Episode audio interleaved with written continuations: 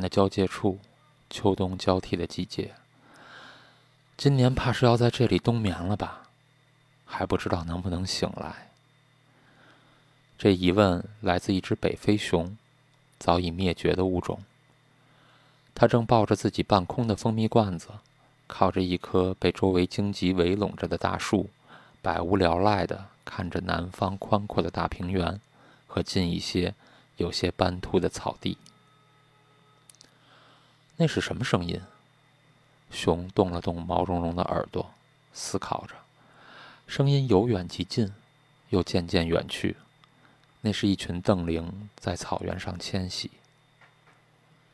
熊沉重的眼皮并没有因此而抬起来多少，迷离之间，它好像已经失去了欲望。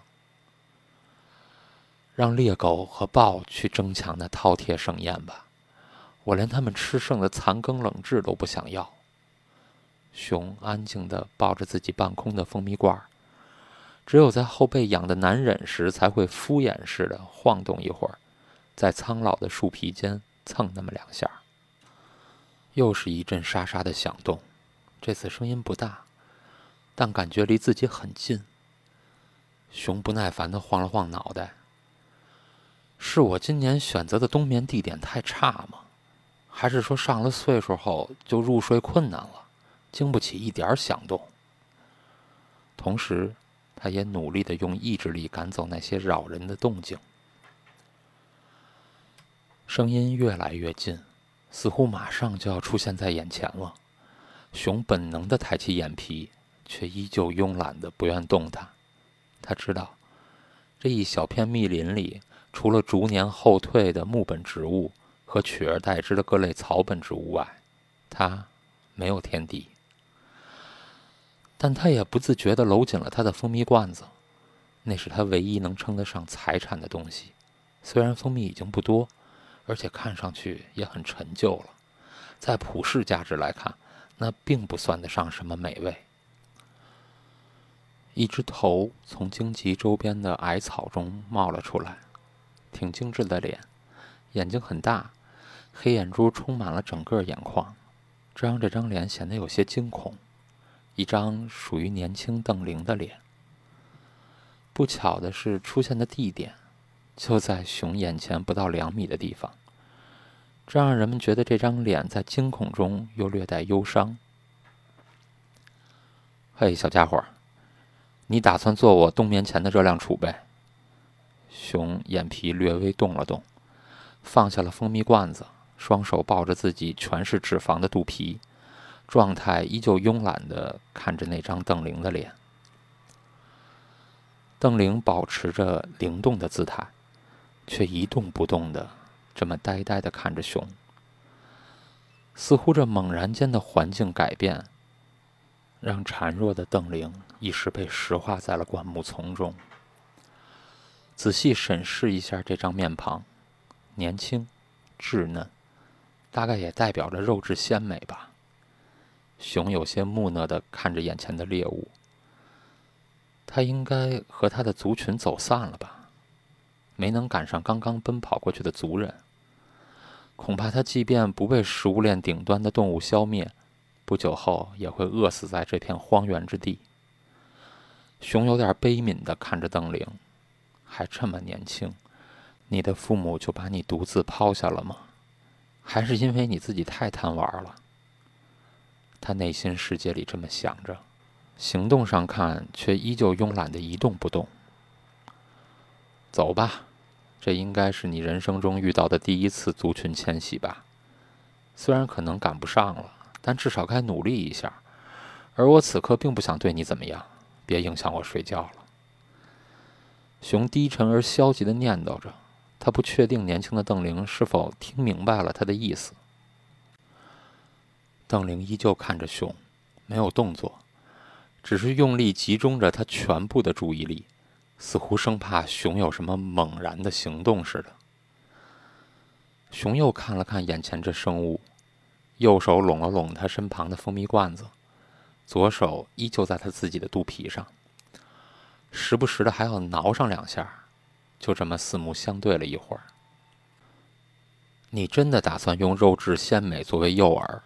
让我费劲巴拉的起身，然后就在我自己觉得马上唾手可得的时候，再灵动的转身跑掉吗？熊有点好奇和玩味的眼神看着邓玲，继续说：“目前来看，你健康且体力充足，而眼前这老家伙又有点疲惫了，所以你就想这么戏弄一下我，对吗？”最后还带上一点点嘲讽的吼叫。“您好，熊先生，我无意冒犯，只是我跑了很久，有点累了，而且迷路了。”邓玲似乎完全不知道熊这种动物到底对他来说意味着什么，而是按照他脑海里对世界的认知，我行我素的说了这么一句话。这倒有点意思，迷路了。你知道你迷路的地点可能是你的葬身之地吗？熊玩味的看着小邓玲。也许吧，离开亲人的那一刻，我可能已经有了浅浅的认识，这不是我熟悉的环境。我随时可能失去一切。他低垂了他的视线，硕大的瞳孔中竟然有了一些不该属于他的忧伤。熊打算起身，但又不自觉地搂了一下蜂蜜罐子。之后，他感觉到蜂蜜罐子给他带来的熟悉的触感，瞬间放弃了起身的念头，而沉溺在那触感带来的片刻温暖之中。过来，让我看看你。熊视力不太好，而此刻他并不是因为想看清邓玲，恐怕完全是因为自己懒得起身，而眼前这家伙一句话又赶不走，脱口而出的言语罢了。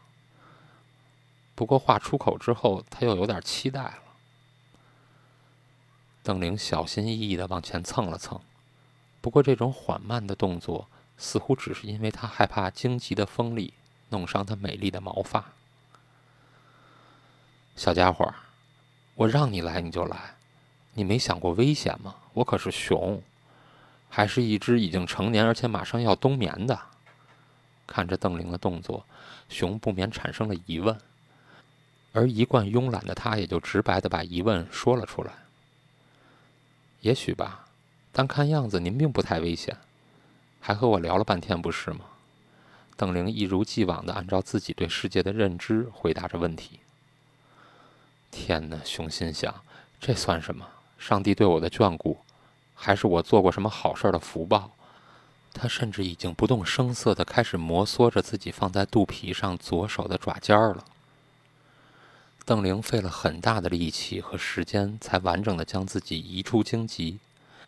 这样，他再想一下子跑出这环抱的荆棘林就不太容易了。然后没有任何耽搁，轻快地跳了过来。眼神中闪烁着光芒，又显得空灵。熊似乎因为肾上腺素的分泌，说实话，他很久没这种感觉了，弄得自己有点紧张。而一紧张就喜欢叨唠，也是这熊的习惯。你真不怕我残害你吗？而事实上，我正打算这么做呀。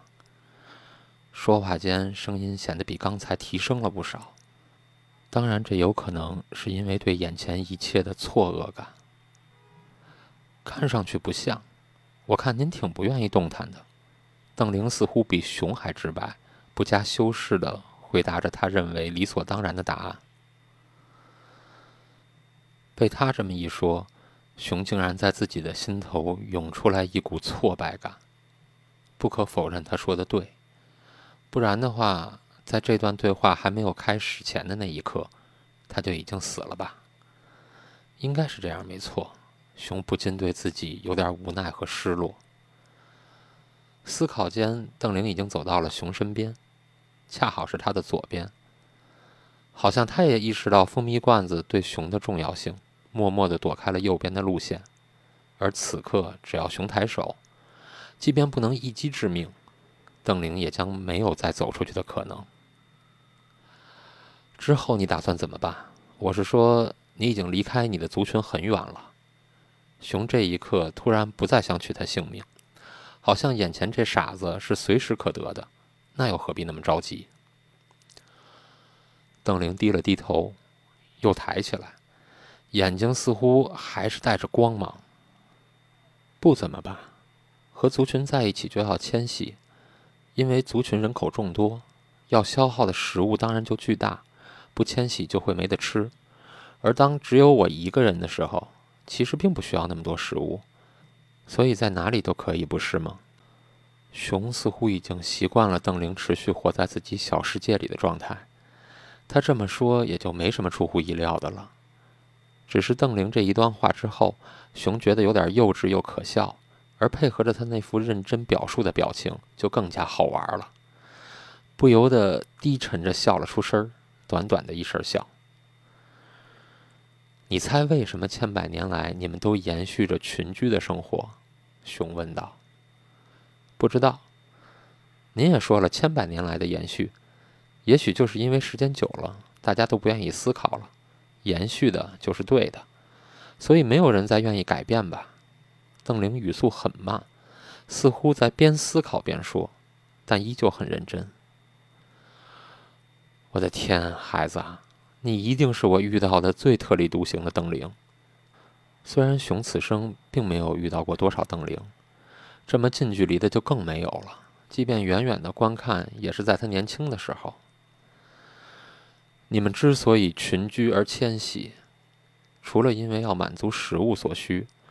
我想，更重要的是，因为对于食草动物来说，只有团结起来，才能够保证种族的生存和繁衍吧。他说起这句话来的时候，就像是个专门研究动物的学者，是吗？这样啊。可我已经掉队了，那就试试看能不能一个人生存吧。年轻的邓玲很认真地听熊说话，也很认真地思考，然后迟疑了一两秒后，回答了上面的话。那么，在你生存道路的起点遇到我，肯定不是什么好兆头。熊说这话的时候，左手早就不再摩挲，而是恢复到了慵懒的状态，垂放在自己的肚皮上，可又不知道为什么显得有些拘谨。可能是因为左手边的邓玲占了本就不大的区域的一大半儿，熊不自觉地动了动手臂，让出了原本的空间造成的吧。眼下你打算做什么，小姑娘？熊扭头看着他问道。有点累了，不介意的话，熊先生，我在这里待一会儿好吗？周围都是荆棘，会让我感觉有些安全感。邓玲此刻已经和熊平行的跪卧在树边，也扭着头看着熊。随你吧，我不保证我什么时候残害你。熊伸出两只胳膊指向天空，打了个哈欠。刚才的对话之后，一切又恢复了平静，只剩深秋时节的微风摇曳着背后阔叶林的沙沙声。